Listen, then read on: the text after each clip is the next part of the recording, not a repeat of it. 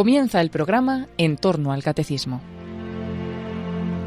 Como complemento a las explicaciones del padre Luis Fernando de Prada dentro de su programa sobre el Catecismo de la Iglesia Católica, retomamos la reposición en varios sábados de una serie de programas de vida en Cristo que el propio padre Luis Fernando dedicó en el año 2019 a la virtud de la fe.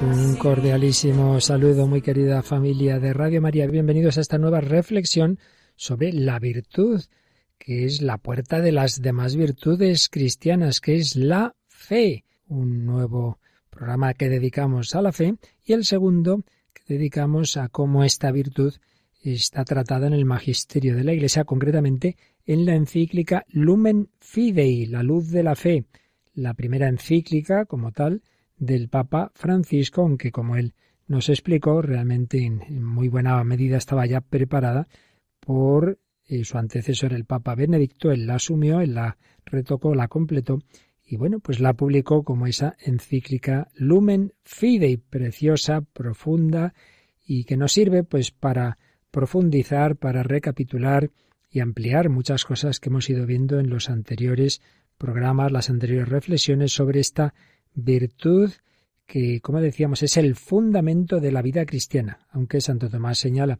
que hay un fundamento negativo, la humildad, porque si uno se apoya en sí mismo, en su soberbia, entonces no hay fe posible, porque la fe consiste en apoyarse en otro, apoyarse en Dios, y para hacer eso hay que ser humilde.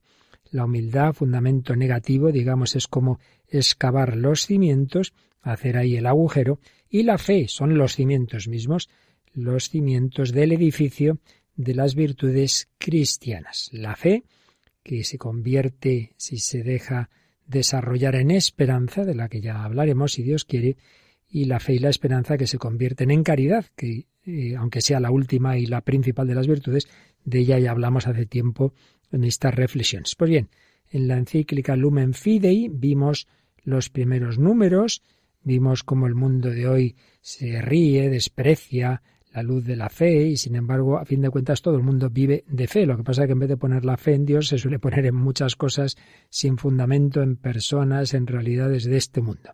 Tras una introducción, entrábamos ya en el capítulo primero con el título Hemos creído en el amor. Esa frase de San Juan en su primera carta, primera Juan 4:16.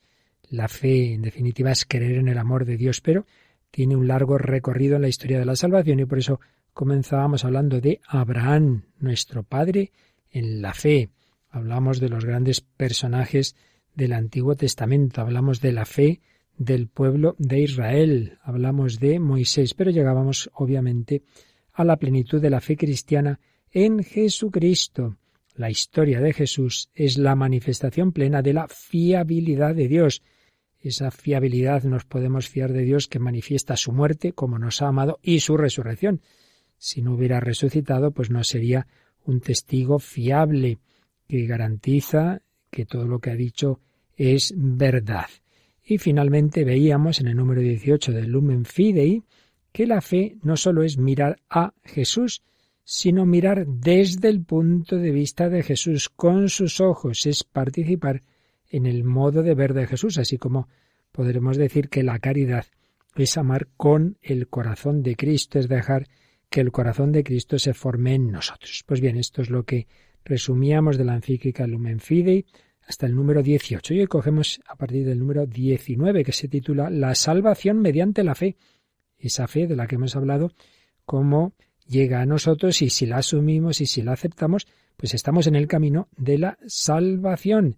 Y así aparece en el Nuevo Testamento la importancia de aceptar ese don de la fe. Ya explicamos en su momento porque el creer o no creer, pues es un aspecto moral, tiene repercusiones morales importantísimas que incluso nos jugamos ahí la salvación. El que cree es transformado en una criatura nueva, esa es la salvación. Dejarme cambiar, dejarme transformar de, de ser alguien esclavo del pecado y de Satanás a hacerme hijo de Dios. El que cree recibe un nuevo ser, un ser filial.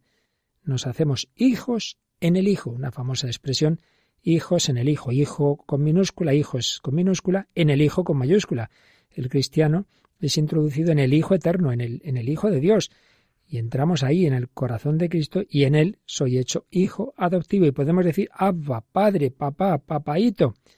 La vida en la fe, en cuanto a existencia filial, consiste en reconocer ese don originario y radical que está en la base de la existencia del hombre. Y aquí hay una frase de San Pablo importantísima. ¿Tienes algo que no hayas recibido?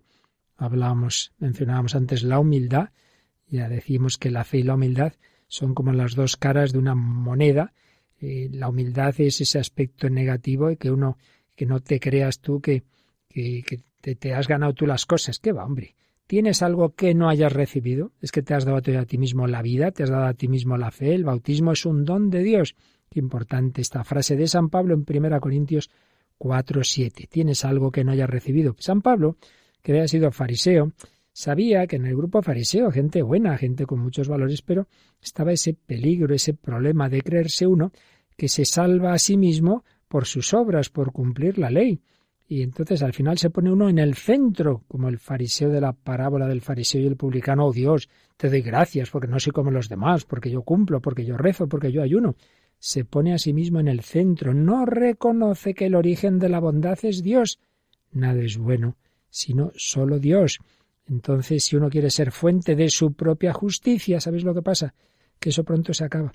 Esas personas que dicen, no, no, yo, yo ya soy muy buena persona, yo no necesito ir a la, a la, iglesia, eso típico, ¿verdad? Los que van a la iglesia a darse golpes de pechos luego son los peores, yo no necesito, yo, sí, sí, claro. Ya verás tú lo que dura esa bondad en cuanto esa persona pues se encuentra con alguien que le impacienta o en su casa no hay quien le aguante, esa propia justicia pronto se agota. Esa persona se cierra, se aísla del Señor, se aísla de los otros, su vida se vuelve vana, sus obras estériles sin mí. No podéis hacer nada, dice Jesús en la última cena. Dice San Agustín que de aquel que te ha hecho no te alejes ni siquiera para ir a ti. No te alejes de Dios, no te alejes de aquel que te ha hecho, pero ni siquiera te alejes para ir hacia ti. No, no te encierres en ti mismo. Cuando el hombre piensa que alejándose de Dios se encontrará a sí mismo, pues es cuando precisamente su existencia fracasa. Bueno, a fin de cuentas es lo del hijo pródigo, padre, dame la parte de herencia que me corresponde, y se marchó. Él pretende ser feliz a su aire por sí mismo. Bueno, pues al revés. La salvación comienza con la apertura a algo que nos precede, a un don originario, a un don que afirma la vida, que protege la existencia. Solo abriéndonos a este origen y reconociéndolo es posible ser transformados, dejando que la salvación obre en nosotros. Yo no me salvo a mí mismo, estoy ahogándome, yo no me puedo salir del mar pues eh, eh, apoyándome en mí mismo, no, no, si no hago pie, no puedo, necesito que alguien me saque. La salvación obra en nosotros. Déjate salvar por ese salvavidas que te lanzan, por esa lancha que se acerca a sacarte del mar déjate salvar. La salvación, mediante la fe, consiste en primer lugar en reconocer el primado del don de Dios, que aquí lo primero es siempre el don de Dios. Por eso dice San Pablo en Efesios 2, 2, 8 y siguientes, por gracia estáis salvados, mediante la fe. Y esto no viene de vosotros, es don de Dios. Así pues, una nueva lógica, la lógica de la fe, centrada no en mí mismo, no en mis obras, no en mi justicia, sino en Jesucristo en, en el Señor la vida se abre radicalmente a un amor con mayúscula que nos precede, que nos transforma desde dentro. Claro, nos precede. Solo existía, antes de la creación, solo existía el amor eterno, el amor de Dios. Él nos precede, Él ha creado el mundo por amor, te ha creado a ti por amor. Todo es gracia. Y comenta también el Papa en esta encíclica, en este número 20, que cuando San Pablo hace como una exégesis de un famoso texto del Antiguo Testamento. Vamos a verle este texto en Deuteronomio 30, 11 a 14, cuando Moisés está diciéndole al pueblo de Israel que el mandamiento de Dios es cercano, que no es demasiado elevado. No, no, no se debe decir ¿quién de nosotros subirá al cielo y nos lo traerá? ¿Quién de nosotros cruzará, el mar y nos lo traerá? Entonces Pablo hace una exégesis de este texto sobre esa cercanía de la palabra de Dios aplicándola a la presencia de Cristo en el cristiano. No digas en tu corazón quién subirá al cielo, para hacer bajar a Cristo? ¿O quién bajará al abismo para hacer subir a Cristo de entre los muertos? Lo podemos ver en Romanos 10, 6 y 7. Cristo ha bajado a la tierra y ha resucitado. Con su encarnación y resurrección, el Hijo de Dios ha abrazado todo el camino del hombre y habita en nuestros corazones mediante el Espíritu Santo. La fe sabe que Dios se ha hecho muy cercano a nosotros, que Cristo se nos ha dado como un gran don, como el gran don que nos transforma interiormente, que habita en nosotros, y así nos da la luz que ilumina el origen y el final de la vida, el arco completo del camino humano. El don de Dios, esa cercanía de Dios en Jesucristo. Y entonces sabéis qué pasa, pues que el creyente es transformado por el amor con mayúscula. Su existencia se dilata más allá de sí mismo, claro, ya no soy yo. Y por eso esta famosísima frase de San Pablo en Gálatas 2.20, no soy yo quien vive, es Cristo quien vive en mí. Qué maravilla. No soy yo quien vive. Claro, el yo de Saulo ya sabemos cómo era. Menudo, menudo elemento que iba a encarcelar a los cristianos. Ya no es él, ahora es Cristo quien vive en él, pues ya no eres tú, es Cristo quien ama a ti. Y podemos decir quien piensa en ti. Es Cristo el que vive en ti, quien piensa en ti, es el corazón de Cristo quien ama en ti. Por eso San Pablo también puede exhortar a los Efesios, Efesios 3:17, que Cristo habite por la fe en vuestros corazones. Como ya vimos, la fe no es simplemente una cuestión intelectual, que yo, no, no, no, es la presencia de la Santísima Trinidad en nuestra alma, la presencia de Cristo, que Cristo habite por la fe en vuestros corazones. Por tanto, en la fe, el yo del creyente se ensancha para ser habitado por otro, para vivir en otro, y así su vida se hace más grande en el amor. Esto es lo que hace precisamente el Espíritu Santo.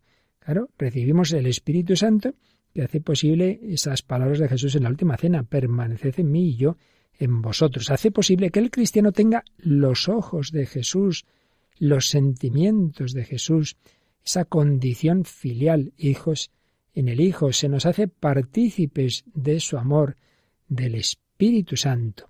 Y en este amor recibimos esa visión propia de Jesús, ese ver las cosas con los ojos de Jesús. Sin esta conformación en el amor, sin la presencia del Espíritu Santo que infunde el amor en nuestros corazones, otra frase impresionante de San Pablo, Romanos 5 a 5, el Espíritu Santo ha sido derramado en nuestros corazones, nos ha dado el amor de Dios. Sin esa presencia es imposible confesar a Jesús como Señor, confesar a Cristo como Señor.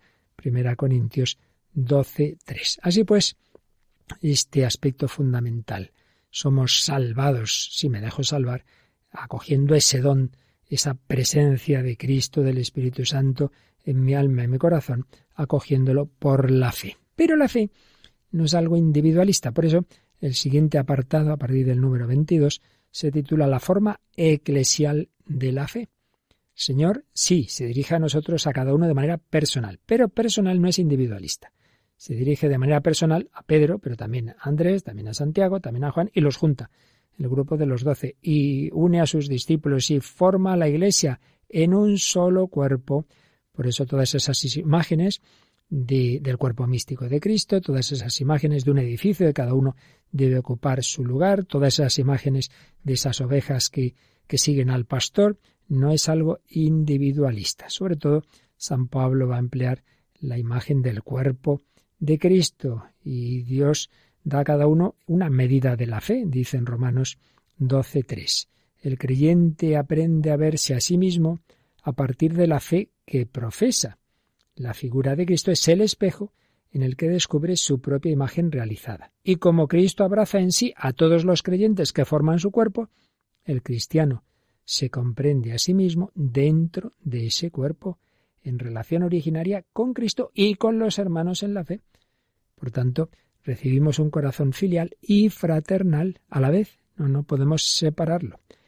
Claro, esa imagen del cuerpo eh, ciertamente no, no está reduciéndonos a una parte de un todo anónimo, a una pieza de un engranaje. No, no, cuidado. Lo que se quiere subrayar es la unión vital de Cristo con los creyentes y de todos los creyentes entre sí.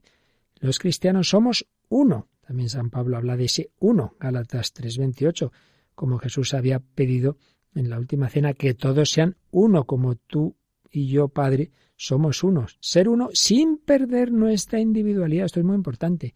Frente a las místicas orientalistas de una disolución en algo anónimo, no, la mística cristiana siempre mantiene la personalidad, la libertad, la individualidad. Cada uno está llamado a ser san yo, que decía uno. San yo, tú eres distinto, cada santo es distinto, cada uno tiene su forma de ser, su carácter.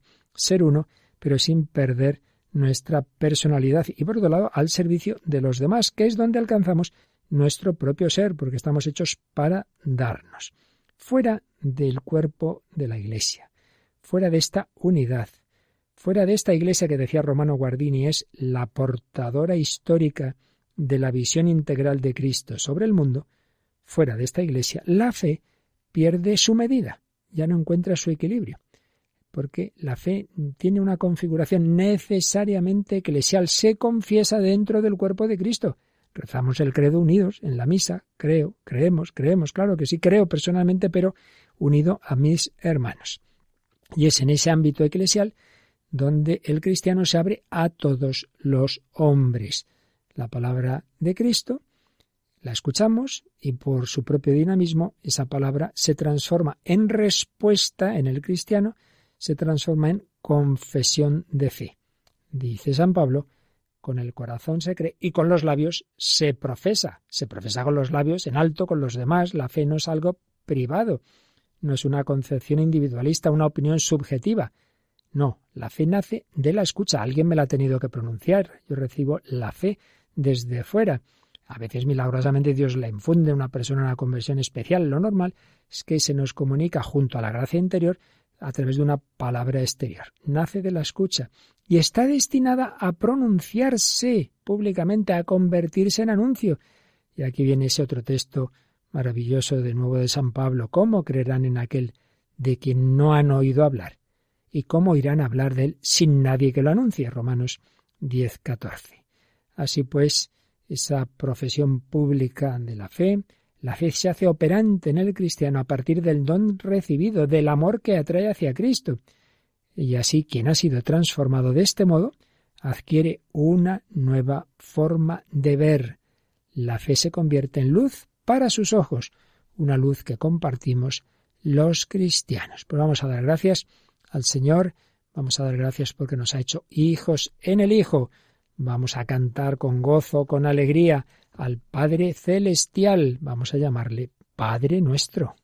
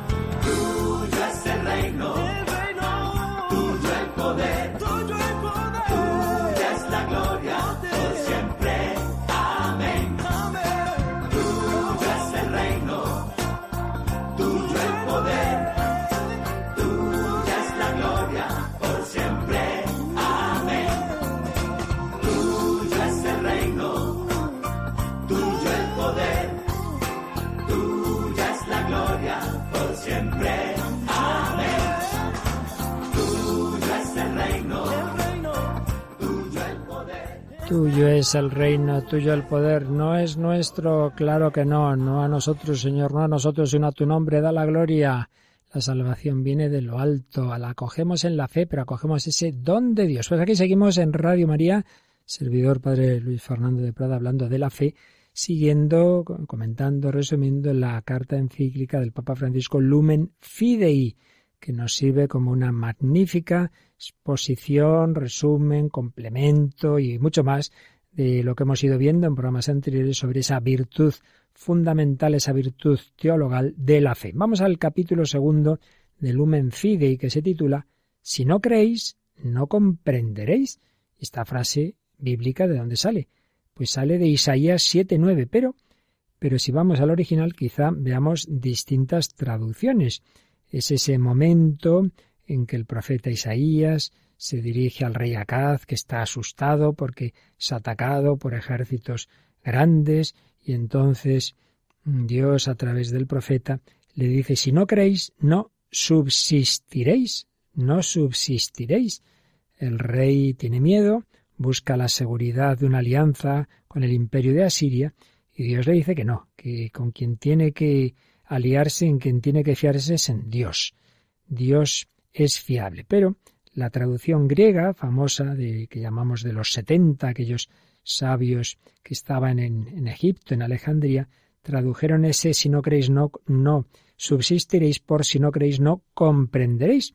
Entonces nos explica el número 23 de la encíclica que realmente esa traducción es muy coherente, muy coherente con, con el sentido eh, hebreo, aunque es verdad que esa traducción griega, pues siempre en ese mundo griego eh, se, hace más alusión, hace más referencia a la verdad, a la comprensión. Sin embargo, eh, está en coherencia con, con el original hebreo, porque a fin de cuentas el subsistir, si no creéis no subsistiréis, esa subsistencia que Isaías promete al rey pasa por la comprensión de la acción de Dios y de la unidad que él confiere a la vida del hombre y a la historia del pueblo. El profeta está invitando a comprender los caminos del Señor, está invitando a descubrir en la fidelidad de Dios el plan de la sabiduría que gobierna los siglos. Comprendamos que Dios es fiel y entonces estaremos tranquilos, sabremos que podemos subsistir. Eh, San Agustín, en sus confesiones, pues une estos dos matices de comprender y subsistir cuando dice me estabilizaré y consolidaré en ti, en tu verdad. Me estabilizaré, me, me fiaré en ti, pero precisamente en tu verdad, esta verdad fidedigna de Dios, a fin de cuentas, es su presencia fiel a lo largo de la historia, su capacidad de mantener unidos los tiempos, recogiendo la dispersión de los días del hombre. Entonces, leído a esta luz, ese texto de Isaías lleva una conclusión muy importante, y es que el hombre tiene necesidad de conocimiento, tiene necesidad de verdad.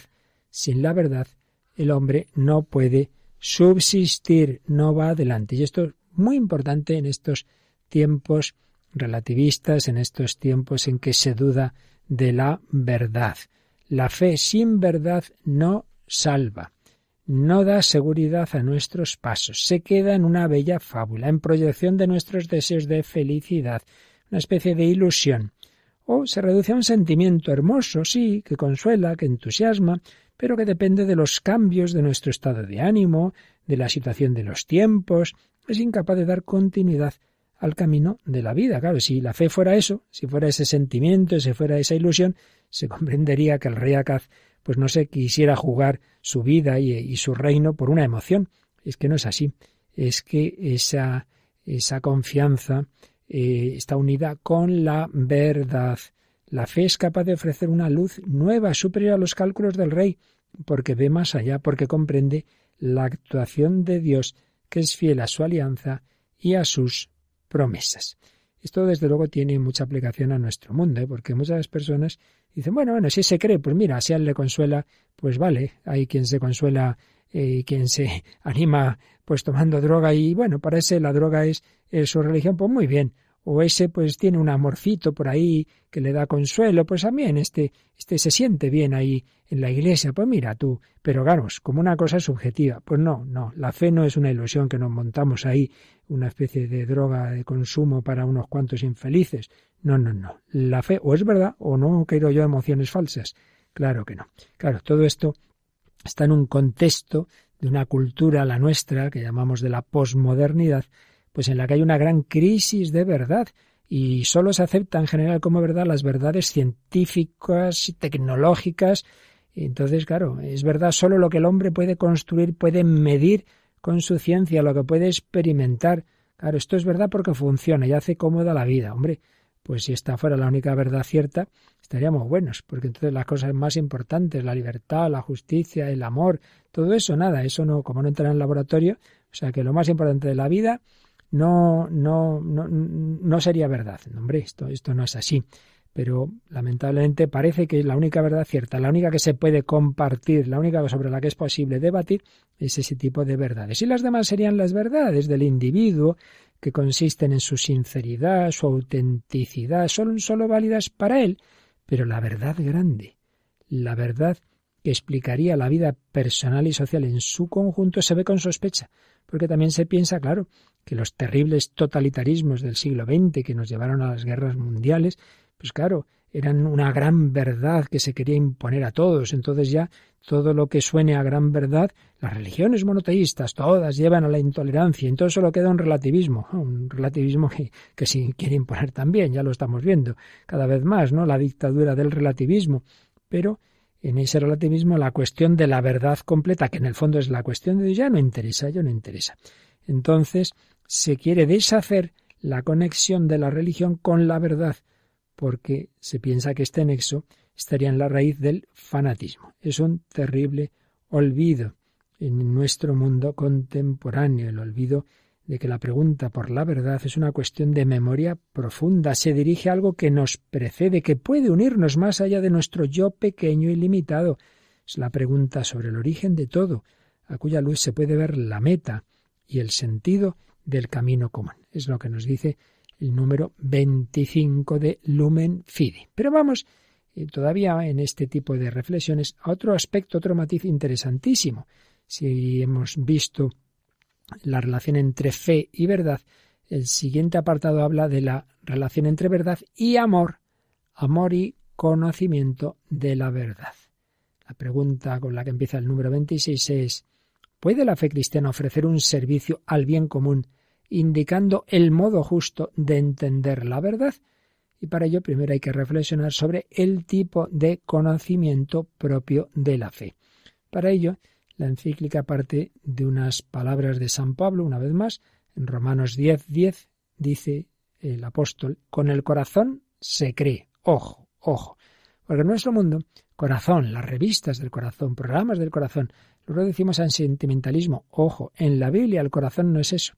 En la Biblia el corazón es el centro del hombre, donde se entrelazan todas sus dimensiones, no solo los sentimientos, no solo lo afectivo, no, no, el cuerpo y el espíritu, la interioridad y la apertura al mundo, el entendimiento, la inteligencia, la voluntad, la afectividad, todo se une en el corazón. Si el corazón es capaz de mantener unidas estas dimensiones, es porque en él nos abrimos a la verdad y al amor y dejamos que nos toquen y nos transformen. La fe transforma toda la persona precisamente porque la fe se abre al amor. Por tanto, no solo no podemos contraponerlo, sino que es que hay una mutua relación entre fe y amor, amor y fe. Entonces, esta interacción de la fe con el amor nos permite comprender el tipo de conocimiento propio de la fe, su fuerza de convicción, su capacidad de iluminar nuestros pasos. La fe conoce por estar vinculada al amor, en cuanto el mismo amor trae una luz. La comprensión de la fe es la que nace cuando recibimos el gran amor de Dios que nos transforma interiormente y nos da ojos nuevos para ver la realidad. Y aquí hace una reflexión en número 27 sobre un conocido filósofo, Ludwig Wittgenstein, que explicaba la conexión entre fe y certeza, diciendo que la fe, en general, el creer, sería algo parecido una experiencia de enamoramiento, por tanto algo subjetivo. Esta persona se ha enamorado, bueno, pues él se ha enamorado, pero claro, eso no tiene nada que ver con lo que hagamos los demás, ¿verdad? Entonces la fe sería así, algo subjetivo que le da a uno por ahí, pero que no se puede proponer como verdad válida para todos. Y así es, el hombre moderno cree que la cuestión del amor tiene poco que ver con la verdad, ya no simplemente la cuestión de la fe, ¿eh?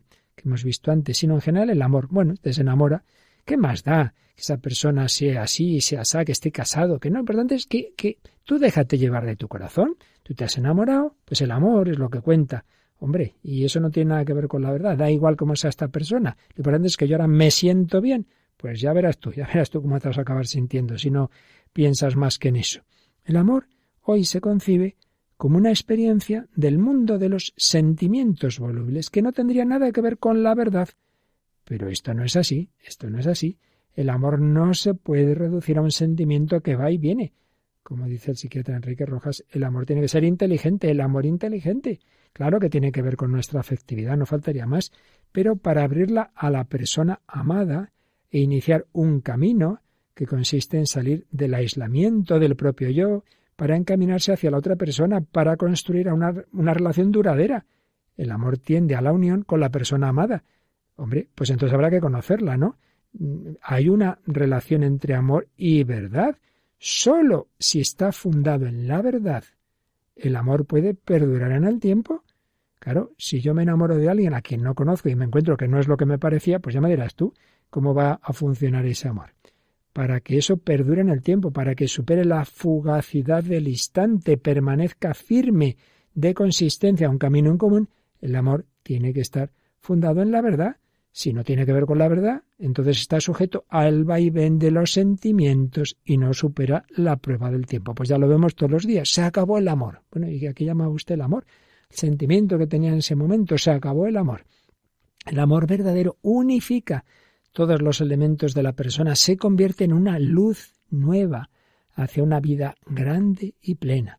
Sin verdad, el amor no puede ofrecer un vínculo sólido, no consigue llevar al yo más allá de su aislamiento, no consigue librarlo de la fugacidad del instante para edificar la vida y dar fruto. Ahora bien, si el amor necesita la verdad, es lo que hemos visto hasta ahora, también hay que decir lo contrario, que la verdad necesita del amor. ¿Qué verdad es? Y valga la redundancia. Para conocer bien una persona hace falta quererla también. Y ese amor te lleva a mirarla con unos ojos que te permiten entrar en su verdad. Amor y verdad, verdad y amor no se pueden separar. Si amor sin verdad sería un sentimiento voluble, inestable, lo contrario. Una verdad sin amor sería algo frío, impersonal, sería opresiva para la vida concreta de la persona. La verdad que buscamos, la que da sentido a nuestros pasos, nos ilumina cuando el amor nos toca. Quien ama comprende que el amor es experiencia de verdad, que el amor abre nuestros ojos para ver toda la realidad de modo nuevo, en unión con la persona amada. Qué bello es esto, en unión con la persona amada vamos a ver toda la realidad de un modo nuevo. Por eso ya San Gregorio Magno decía que el amor mismo es un conocimiento que lleva consigo una lógica nueva. Es un modo relacional de ver el mundo. Yo veo el mundo contigo, con esa persona amada, con este amigo, con mis padres, y no digamos con Dios.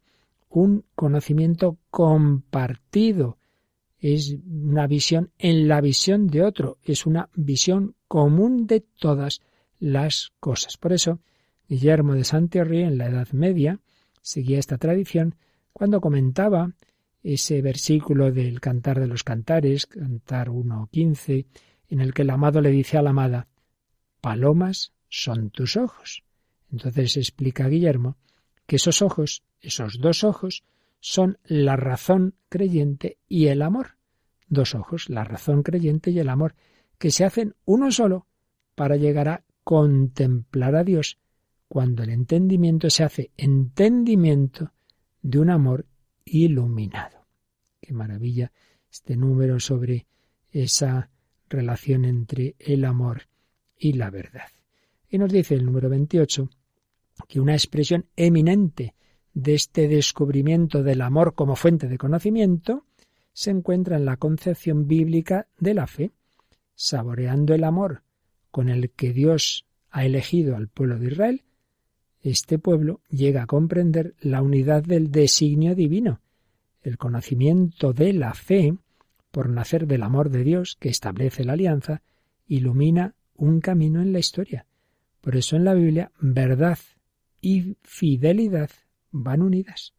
El Dios verdadero es el Dios fiel, aquel que mantiene sus promesas y permite comprender su designio a lo largo del tiempo. Entonces el de Israel, con toda esa larga experiencia, la experiencia de los profetas, incluido el sufrimiento del exilio, la esperanza del regreso a la ciudad santa, a Israel va intuyendo que la verdad de Dios se extendía más allá de la propia historia, que abarcaba toda la historia del mundo ya desde la creación. El conocimiento de la fe ilumina no sólo el camino particular de un pueblo, sino el decurso completo del mundo creado desde su origen hasta su consumación. Es el amor que es verdad, es la verdad que es amor. Y todo ello, como veíamos el día anterior, se ha revelado especialísimamente en Jesucristo. Vamos a quedarnos contemplando ese gran amor, ese amor que es la verdad fundamental de nuestra vida.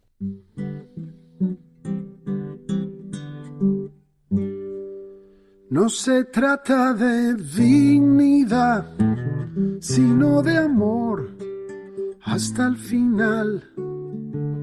La verdadera libertad es el amor que siempre da, porque amor no es decir te quiero, sino en silencio llevar la cruz porque amor no es decir te quiero, es el sendero que abrió Jesús. Se habla de solidaridad, pero el amor va más allá. Se predica fraternidad, sin el amor es vanidad. Por amor yo todo lo creo, todo lo espero y he de alcanzar. Por amor el mundo es pequeño y hasta los sueños son realidad.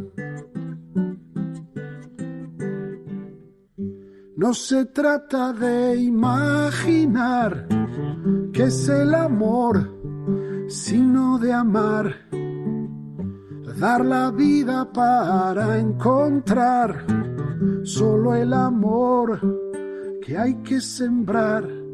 El amor es como un lucero que me ilumina en mi caminar. Por amor yo todo lo puedo, fuerza dará mi debilidad. El amor sabe perdonar, no una ni dos, mil veces más.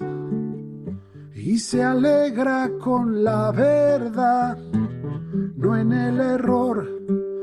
Eso es amar. El amor nació en un madero, de un pecho abierto de par en par por la lanza brotó el venero de agua que salta la eternidad.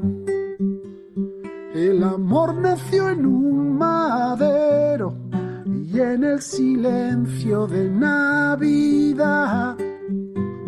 Una virgen llevó en su seno todo el amor de la humanidad. El amor nació en un madero y hoy a tu puerta llamando está. quiere ser el tu compañero, quiere contigo resucitar.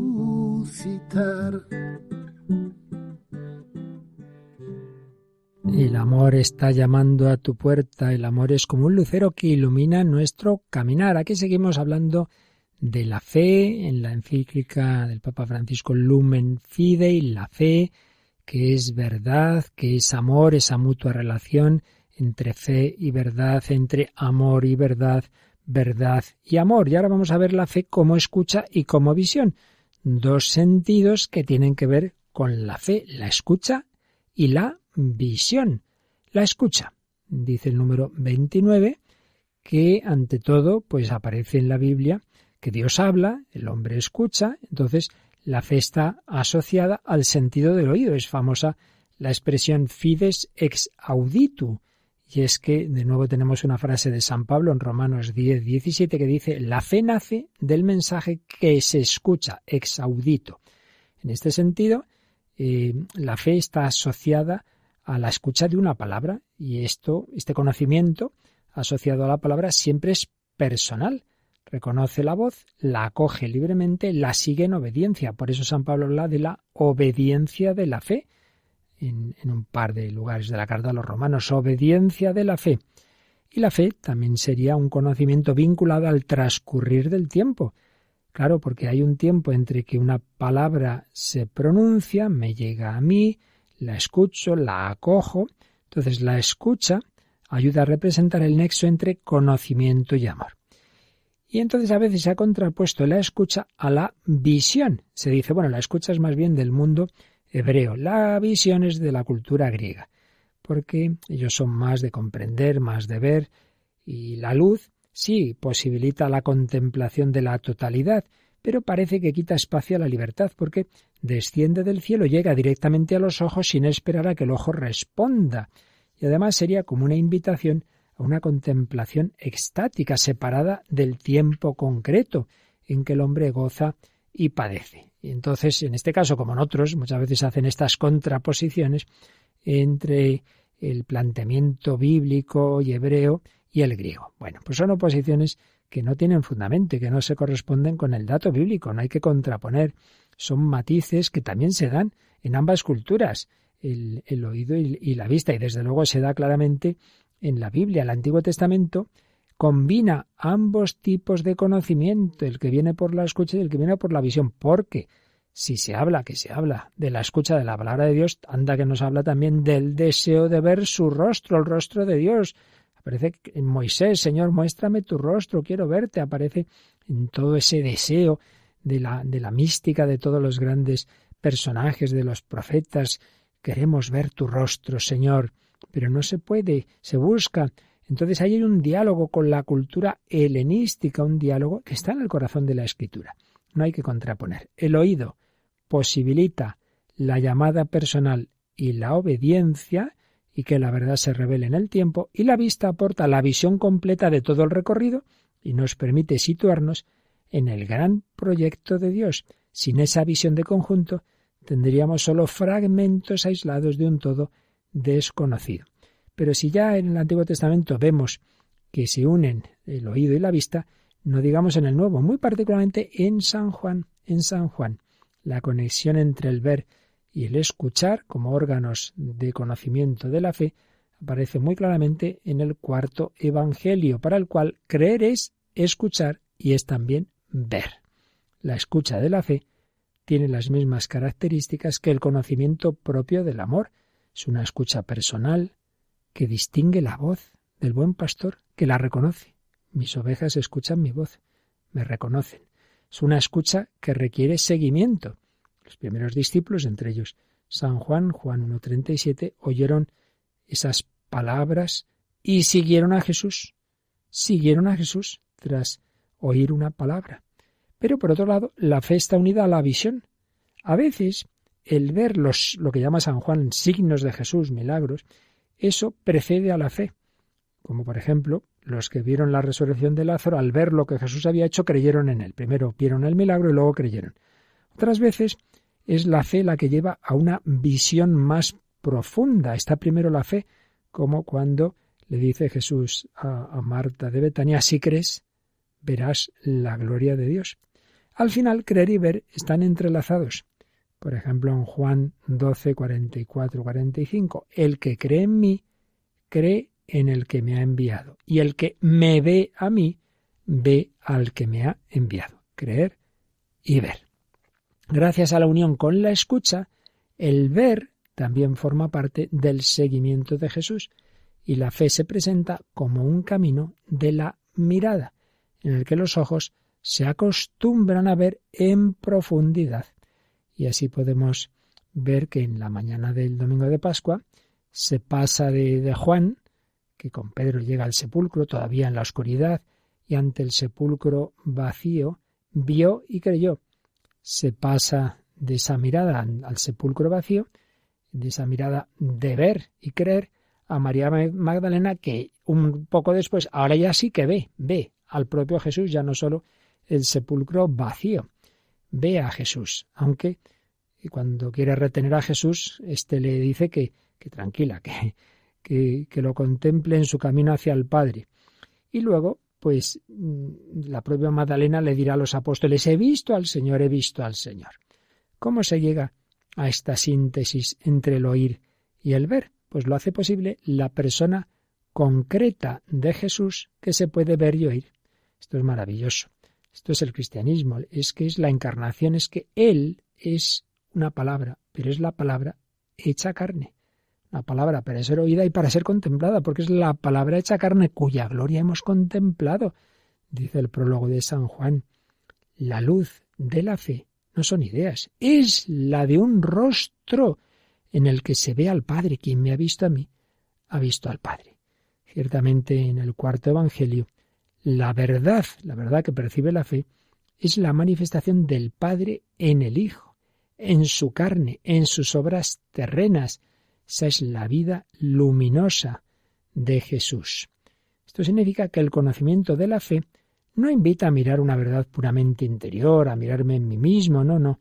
La verdad que la fe nos desvela está centrada en el encuentro con Cristo, en la contemplación de su vida, en la percepción de su presencia. Eso tiene aplicación muy importante, lo añado yo ahora, pues a la oración, que Santa Teresa, pues algo podría decirnos de esto, y de hecho nos, nos escribió, cuando algunas teorías, no, lo importante es, pues ya en un momento dado no hace falta mirar a Jesús, hay que prescindir de su humanidad, tú recógete en ti mismo y, y súbete ahí a la Trinidad. Y dice, bueno, bueno, bueno.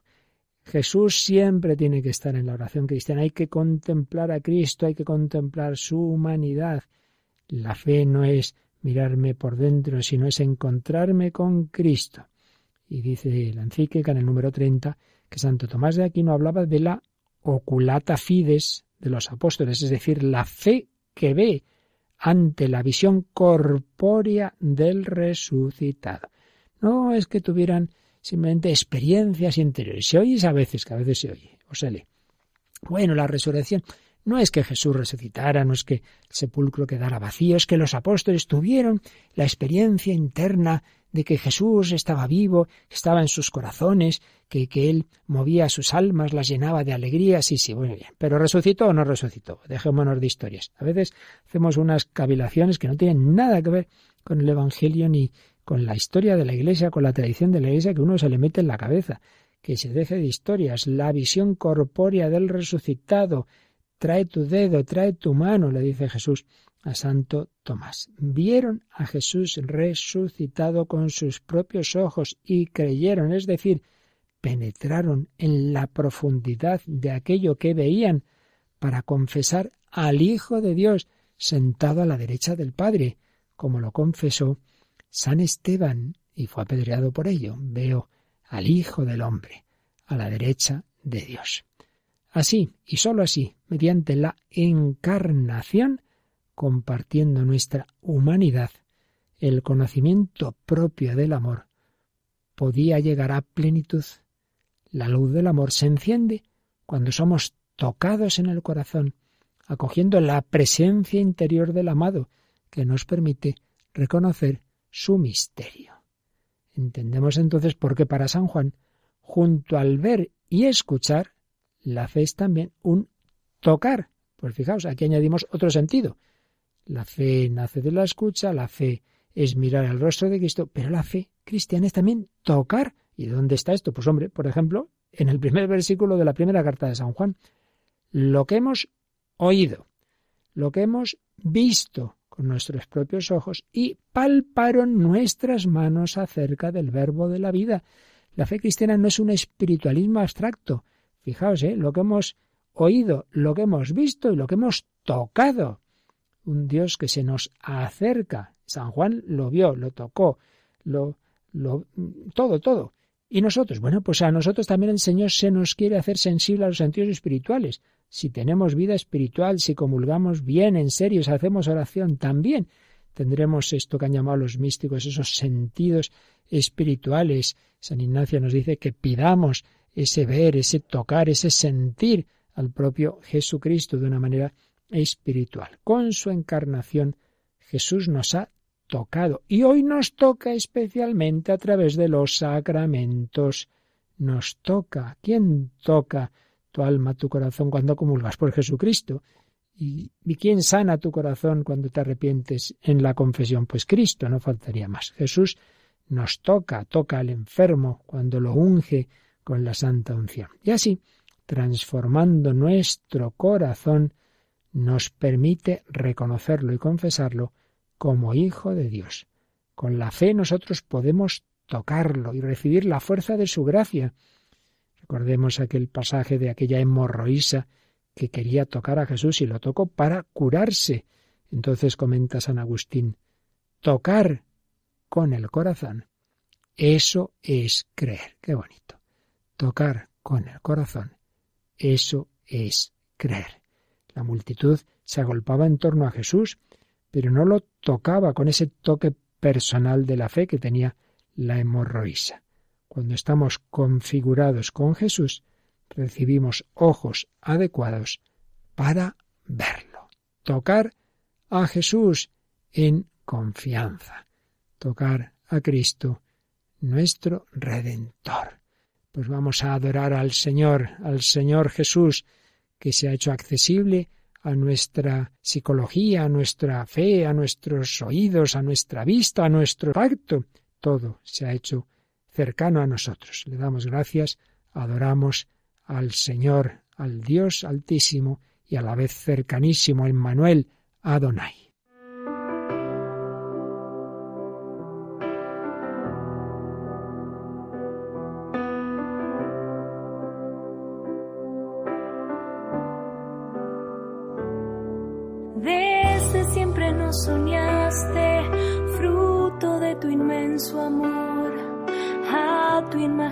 Has hecho, somos hijos de tu creación. You made heaven and earth, you knew my name before my birth, perfect in all your ways. Creation declares your grandeur. Adonai, Adonai.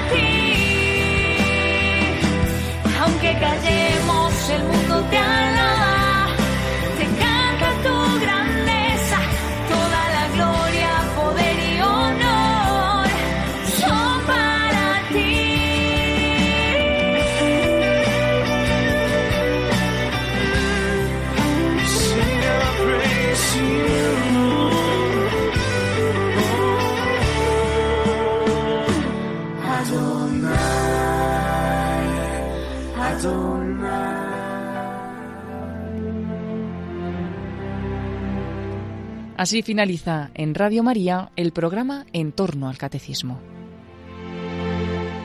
Como complemento a las explicaciones del padre Luis Fernando de Prada en su programa sobre el Catecismo de la Iglesia Católica, hemos retomado a partir de este sábado la reposición que haremos en varios sábados de una serie de programas de vida en Cristo que el propio padre Luis Fernando dedicó en el año 2019 a la virtud de la fe.